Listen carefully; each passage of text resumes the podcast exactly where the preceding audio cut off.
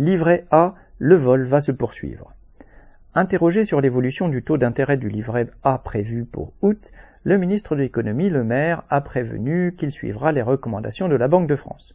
En clair, il annonce déjà qu'il ne va pas appliquer la formule légale, pourtant déjà bien insuffisante, qui se fonde en partie sur l'inflation et qui prévoit de faire passer ce taux à 4%. C'est déjà ce qu'il a fait au début de l'année quand il a choisi le taux de 3% recommandé par la Banque de France, alors qu'il aurait dû être de 3,3%. D'après le journal Les Échos, les banques, citation, en coulisses militent déjà pour que rien ne change, fin de citation, car plus ce taux est élevé, plus réduite est la part qu'elles peuvent légalement prélever sur les économies déposées par les travailleurs. On peut sans aucun risque parier qu'elles n'auront pas besoin de beaucoup entre guillemets militer pour convaincre le gouvernement. Comme d'habitude, celui-ci prétextera que s'il augmente le taux du livret A, cela fera moins d'argent pour les logements sociaux.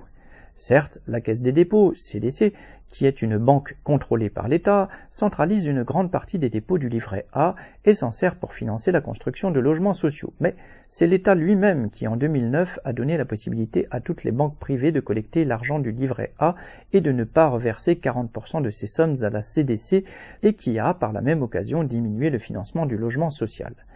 Pire encore, une grande partie de l'argent des livrets A centralisés par la CDC sert en fait à la spéculation, comme l'a reconnu son directeur en 2021, citation, Sur les 310 milliards que nous gérons, environ un tiers est placé sur les marchés financiers. Fin de citation.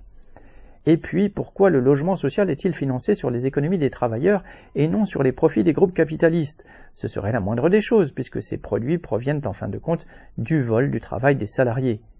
Quoi qu'il en soit, que le gouvernement maintienne le taux à 3% ou qu'il le remonte à 4%, les travailleurs continueront à perdre de l'argent sur leur livret A, car cela restera de toute façon bien inférieur à l'inflation, qui, même selon l'INSEE, donc officiellement, est déjà de 7% sur un an. Les capitalistes, avec l'aide de l'État, volent les classes populaires sur leur travail, sur les marchandises qu'ils leur vendent, mais aussi sur leurs maigres épargnes. Arnaud Louvet.